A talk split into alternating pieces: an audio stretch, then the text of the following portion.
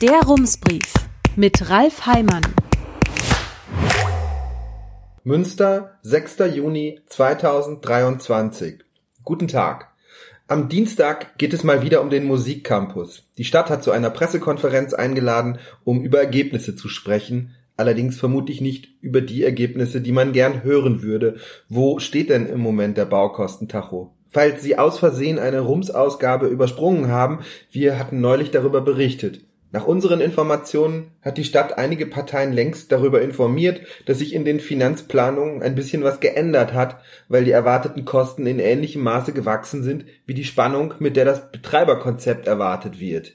Von weit über 400 Millionen Euro war die Rede. Wir hörten von der genauen Zahl 453 Millionen, die so in mindestens einem der Treffen gefallen sein soll die aber niemand bestätigen wollte. Stadt und Uni Münster wiesen alles zurück, man könne noch gar keine Zahlen nennen, im September werde man eine Vorlage veröffentlichen, da werde dann alles Wichtige drinstehen.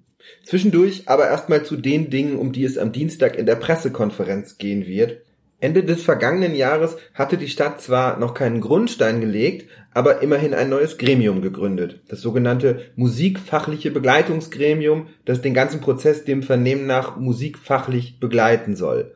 Unter anderem soll das Gremium sich mit der Frage beschäftigen, welche Potenziale so ein Musikcampus denn eigentlich bietet. Wäre ja gut, wenn man das schon mal weiß, bevor man wie viele hundert Millionen auch immer für das Ding ausgibt.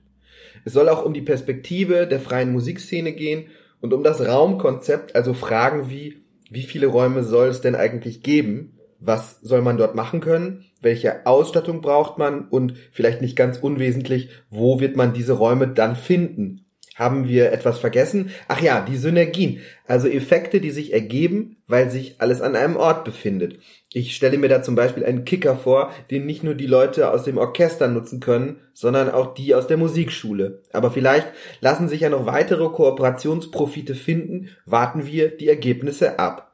In der Zwischenzeit aber noch schnell zu einer Pressemitteilung von der Linkspartei und der internationalen Fraktion, die soeben hier angekommen ist.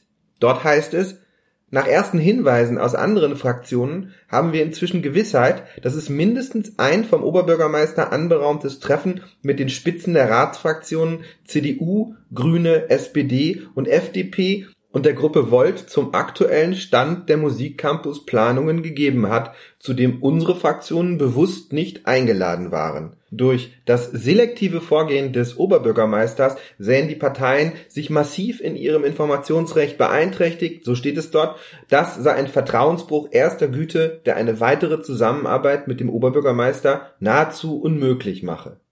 Nach unseren Informationen trifft den Oberbürgermeister hier allerdings keine Schuld, denn wie wir hörten, war es so.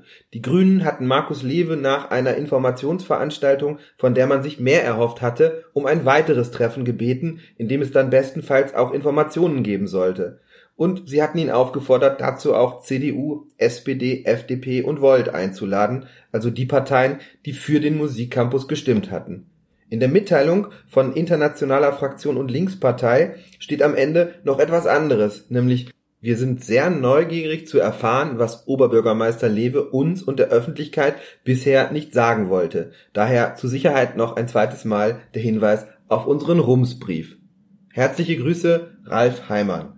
Rums, neuer Journalismus für Münster. Jetzt abonnieren.